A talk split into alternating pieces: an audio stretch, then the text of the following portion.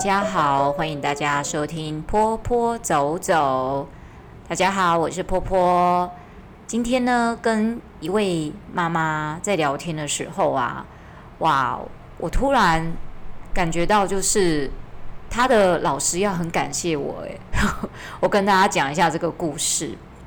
这个事情是这样子的哈，呃，这位妈妈跟我说，她的孩子刚去幼稚园，然后是小班。那，呃这阵子就是因为小班嘛，哈，小孩子之前有没有上过学校，所以就会常常会有一些小状况。然后这一次呢，就是最近他的小孩就是摔倒，摔倒之后呢，老师跟他讲说啊，他的孩子摔倒受伤了。那怎么摔倒的呢？是因为他去可能在走路的时候，可能走比较快，去不小心推到别人，结果自己呃摔下去这样。那妈妈就问老师一句话，就是说，那那个另外一个被推的小朋友有没有怎么样？然后那老师就说，哦，那个孩子没事。然后这一这一件事情啊，就其实要是我是那一位老师的话，我可能也会只是这样子回答。但是我觉得，呃，其实家长想的是不一样的事情。其实这位妈妈她想的是，她想要知道这孩子有没有怎么样，那才知道说她女儿是怎怎么去。受伤的，如果那个孩子没事，为什么我的小孩会有事？那是怎么受伤的？那老师才七个小孩，为什么会顾不到？那我就仔细听了妈妈的呃说法的时候，我觉得这里面有一个很重要一点的，应该是这个老师事后处理方式可能呃有一点欠缺一些周周详的一些措施。比如说，我第一个先问的是，因为毕竟他的孩子。呃，也曾经是我的学生，那我比较担心是这孩子是受伤是怎么受伤？我跟妈妈想的是一样，还有就是说他受伤是之后那个伤口是怎么样一个状况，然后怎么去那个伤口比较像是怎么样去受伤出来的？那经过我们的我跟他一来一往的推敲之后，有可能是因为因为对面那个对方小朋友被推的那位小朋友没有受伤，那他说他女儿双手都没有擦伤，就只有。呃，膝盖有一个膝盖上面呢，就是有伤口，有流血，然后在正中间，它的旁边都是淤青的。哦，那这样推敲出来，很可能这个孩子是跪下去受伤的。但因为我们不在现场，也不知道是不是去撞到旁边，还是怎么样去受伤的。如果是跪下去，我就比较担心。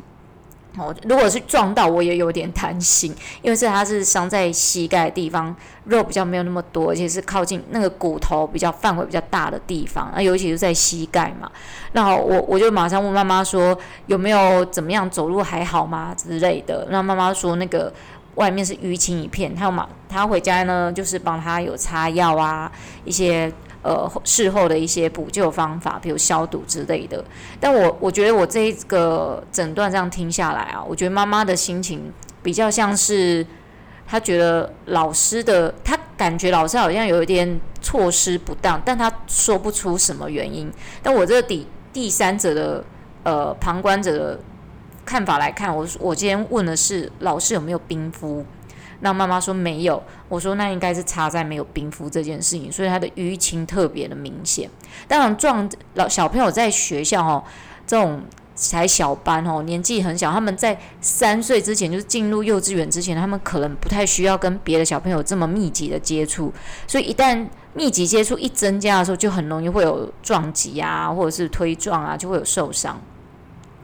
那问题就是说，受伤之后老师怎么处理？我最近听到有一些案例，就是老师就是小朋友受伤哦，撞到什么的，他就只擦药，然后少了一个步骤就是冰敷。不知道为什么老师有一些老师就是会忘记冰敷这件事情，我觉得。撞击这种事情，不知道是轻或重的时候，你可能要先冰敷。冰敷的用意是在于防止它的淤青淤血就是扩散，还有就是说先镇住它那个淤青的部分，或者是有凝血血块的那种扩散的机会。那这是一个很基本的护理概念啊。那我只能跟妈妈说，哎，没有办法，不是每一个幼幼儿园老师都是护理相关科系毕业的。那我不想，我不是在批评这个老师。我只是觉得，嗯，还好，我在这个后面但我觉得老师还是要记得哦，小朋友撞击什么冰敷，而且要详述清楚，要不然妈妈会觉得你好像在隐瞒什么事情，这样，那妈妈就会更担心，她就会很担心我的孩子在学校现在是在受伤的时候，万一是更大的伤怎么办？那在学校老师，呃，当然妈妈会觉得说你只顾七个，但你顾一个跟顾七个是不一样的嘛。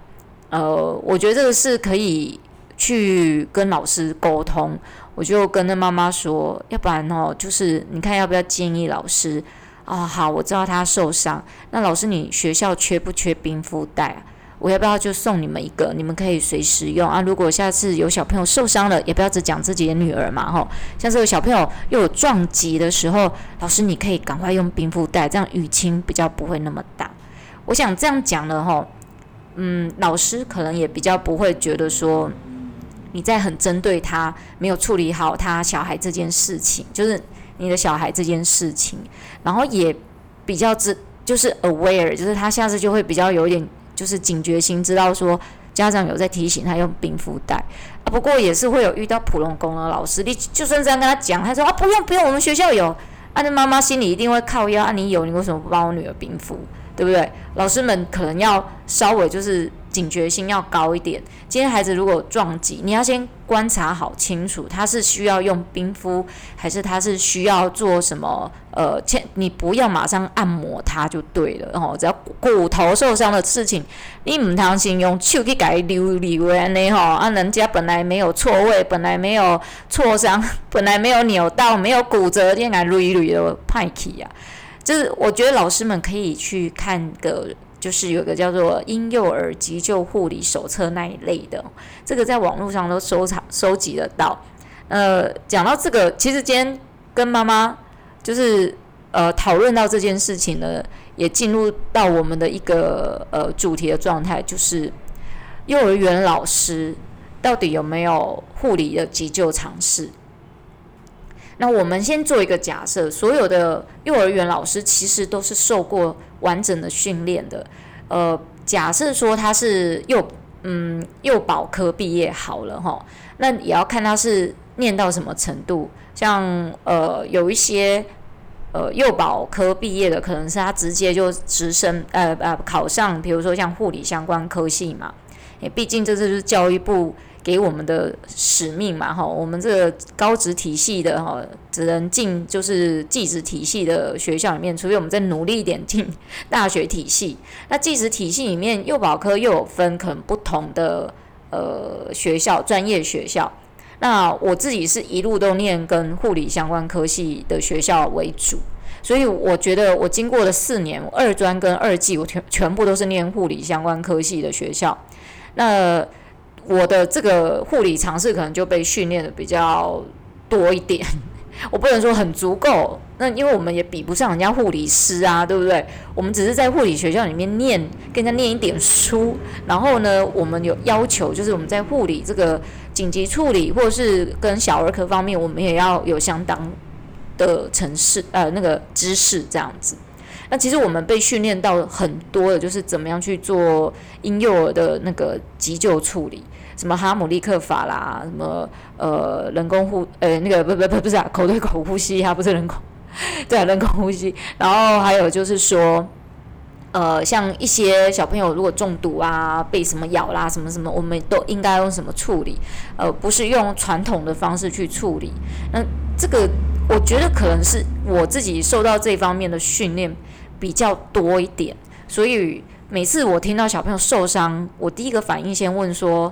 在哪里，那个受伤的地方在哪里，怎么受伤的，然后那个受伤的样子是怎么样，范围有多大，叭叭叭，就会我先问家长就是这一些，然后我们再去推反推嘛，因为妈妈。其实很常问我，就是说他们其实想知道这个老师的处理方式是不是正确的，那我就帮他们反推回去，然后就会知道说啊，其实这个老师的处理方式是正确的，或是这个老师的处理可能还缺个什么这样。那基本上，呃，现在老师都非常的小心，幼儿园老师都很专业的，然后那各位家长还是要放心。不过就是有时候老师。一整天就是非常的忙碌，他可能当下有七八个小孩或者十五个小孩要去照顾，所以他可能会忽略掉一些细节。那这个我觉得这个跟学校的政策又有一点关系了，就是老师不可能，毕竟他也是人哦，他不可能顾到所有的很全面。但我也有跟妈妈一句忠告，如果你真的怕他受伤，那你就大不了等到大班再送他去念这样子，或者是你干脆就不要让他念幼儿园了，你就。在家里，这样就是他比较不会有那个那么多的受伤或感冒。那我也跟妈妈说，如果你真的就是所有妈妈应该都可以去知道一件事：如果你真的很怕、很怕、很怕孩子真的点点力受伤哦，你千万我的建议是你不要送公立，你不要送公托，因为送公托他一个老师是对十五个，我真的很莫名的觉得奇怪，就是。我当年在念的时候，你十五个，你只有大班是一对十五，你中班一对十五，你就要配个那个助教了。小班是一对十，你都还要再配个助教了。我不知道现在是怎么怎么会这么折磨老师？小班也一对，诶，我那一天听一对十没有助教的，你看就很容易有这种事情。孩子这么的小，我真的不知道是哪个人就是脑袋有问题，把这个政策改成这个样子。Oh my god！怎么幼儿园老师都没有人？诶，你们这么不想要去游行一下或者集体抗议吗？这样剥夺多少？第一个，第一个就是幼儿的安全可虑；第二个就是你剥夺掉所有多少人的那个就业机会。本来诶应该要多请一点老师的，结果因为你这样一个政策就变少了。我不知道是不是幼儿园老师去看，呃，不，不是老师，幼儿园老板啊，去跟呃政府就是。negotiate 就是说，哎，不要请那么多老师好不好？一个老师也可以雇那么多人，这样。可是你们有没有把孩子就是的人命当一回事在看？你看，一个妈妈带一个孩子都已经精神都快崩溃了，更何况一个老师在带那么多，一对多那是不一样的。然后出事的时候，每一个人都是万夫所指，就是指那个老师啊，怎样怎样怎样这样子。那你你知道，一个老师一天要带十个孩子，然后一整天下，当然一。一呃，带十个跟带一个方式当然是不一样，但是都不一样的方法。那你一对十，诶，我真的觉得，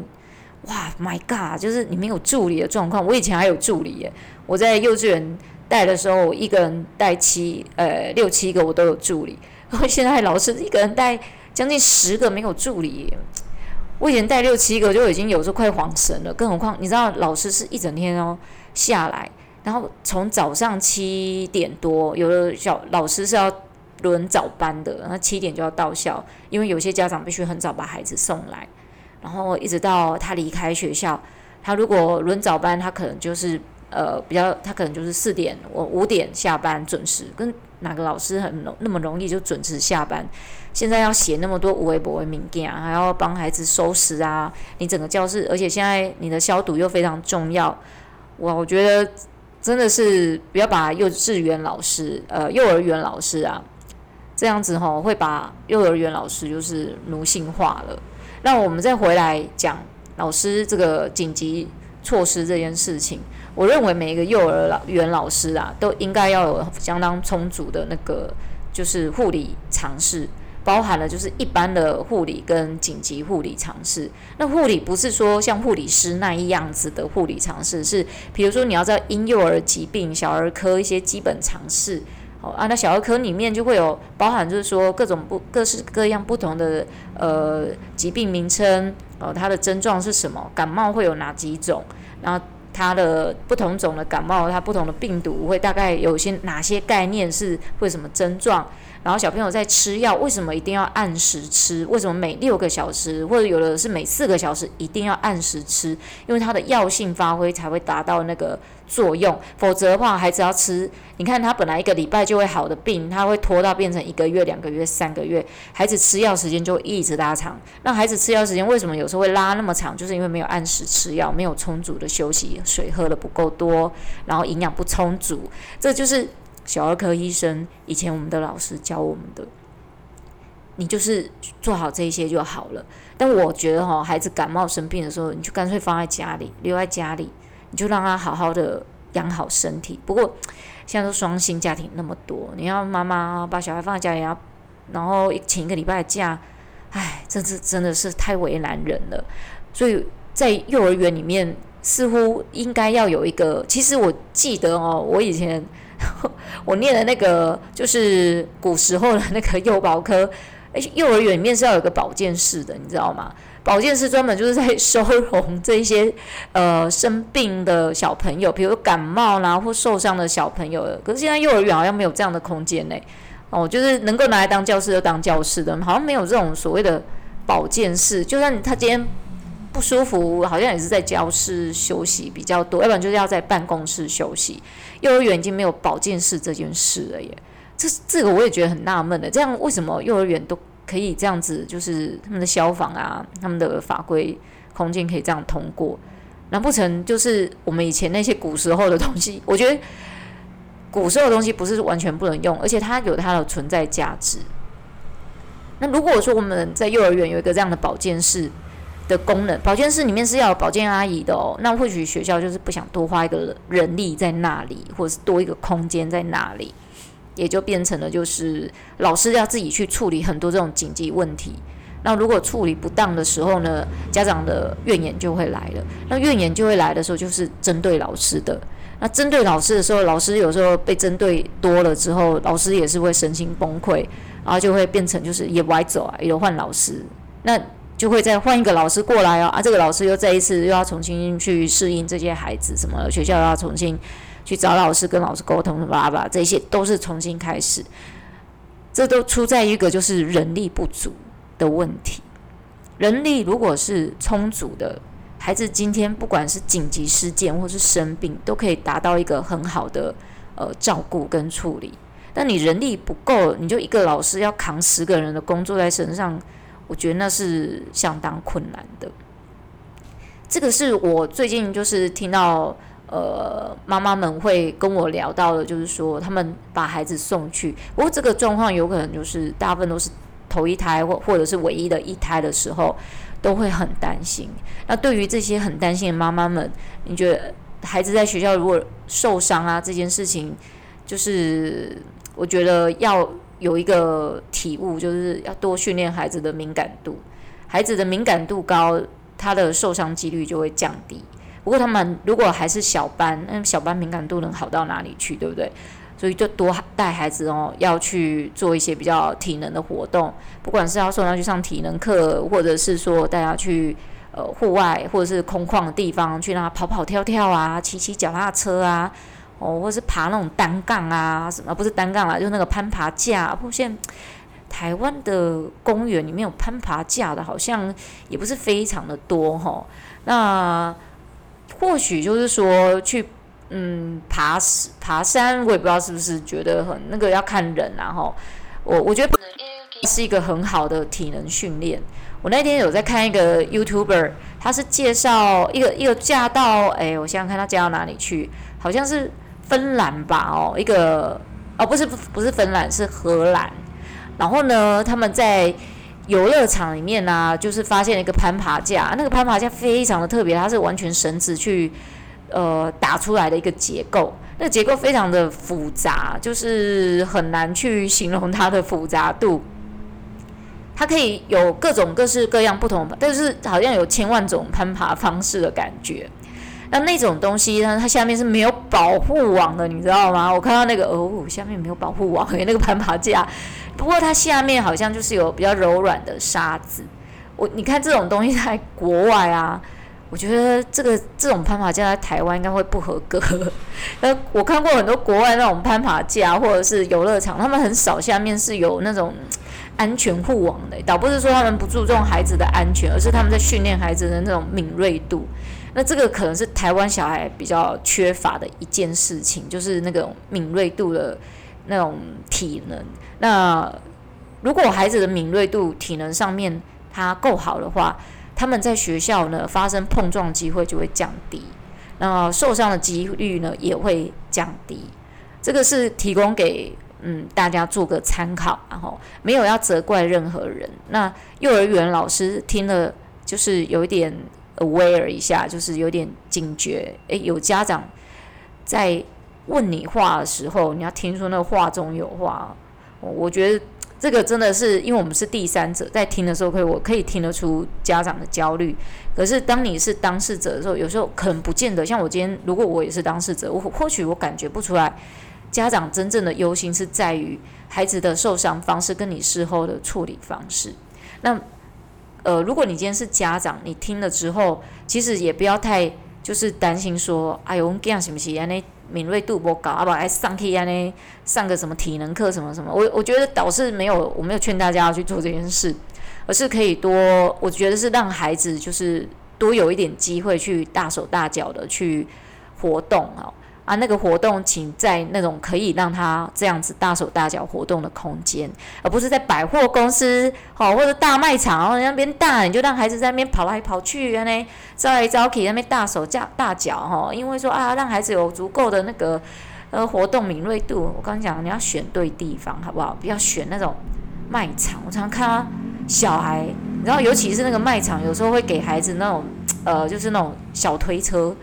要修那个推着小推车，小孩推着小推车，诶、整个超市在跑的，你知道吗？我真的很想给他推车拦下来，狠狠的看着他的眼睛说：“亲爱的，你可以不要在卖场里面推推车这样子跑吗？”OK，哦，我我觉得很多家长可能就是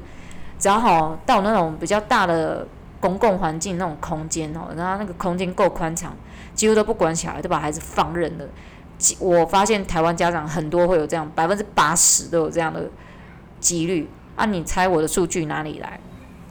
观察一个卖场就可以看出来了。十组亲子里面有八个，有八组的爸爸妈妈会让孩子放纵孩子做这件事情。啊，你不要说，你不要不要说，哎，婆婆老师你不要乱讲。我我是真的在卖场，真的我在那边定眼定点在那边观察过。我希望他们摄影机拍到我在那边都不动，不会觉得我是个怪人。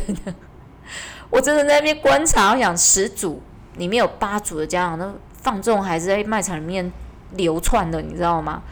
我真的觉得哪天哦，台湾如果定个法律，你知道，你你的孩子如果破坏了人家公共场地的东西，家长要被判刑的。我看这样子，家长会不会比较有点警觉性？你知道，在美国。孩子如果真的做的事情是非常的危及到公共，就是公共危险的那一种，家长也要被判刑，那表示你教子不当嘛，吼。那哎呀，怎么会从这个孩子受伤讲到的家长？最主要就是让大家可以比较能够，就是我希望大家可以对孩子这个意外伤害这件事情呢，能够更加的注意，注意一个就是说。你要怎么去呃防范它？防范就是胜于那个发生这件事情嘛，吼。然后呢，在发生之后，你可以怎么样去做一个比较好的处理的方式？那还有就是说，人跟人之间的相处那种心理应对的方式呢，其实真的是需要多去听深层一点的东西。我我个人认为哈，未来老师这个角色是应该要更深度的去探讨的，因为呢，在台湾老师的角色呢，跟保姆快要接近了。不管今天这个孩子呢是零岁的，还是他今天是二十岁的大学生，台湾的家长永远会把学校的老师当做是一个保姆的角色。我把孩子送到你的手里，你就必须要负起另外一个保姆的责任出来。然后，台湾的老师呢，其实你也必须要知道你被认定是什么角色，你也必须要去知道说你在照顾什么样的年龄阶层，你要有什么样的专业的准备。哦，讲到一个题外话，呃，最近呢，我听到有一个某一个单位，然后他在跟我分享说，他们有一个老师，就是被一个台北妈妈。哦，就是因为他们是一个公家单位，所以他们现在只能上线上课程。那他们这个课程呢，基本上是免费给幼儿上的。那这个老师上完之后，那个台北听说就是他特别跟我形容是台北的妈妈。台北妈妈呢就写了六点要那个老师改进。第一点就写了那个老师不熟悉使用 Google Meet，这个是非常，我觉得这个是第一点，我是蛮赞同的。老师，你今天既然这个是你要用这个工具、这个途径去做教学，你就应该要先了解你自己要教学的途径方法是什么，不要在家长的面前就是突然就是不知所措。啊，我们在不让他走啊呢？那当然啦，我跟你讲哦，这个这个机构的那个负责人有跟我分享，他说其实中南部的妈妈们啊，比较呃宽容度比较高，哦包容度也比较强，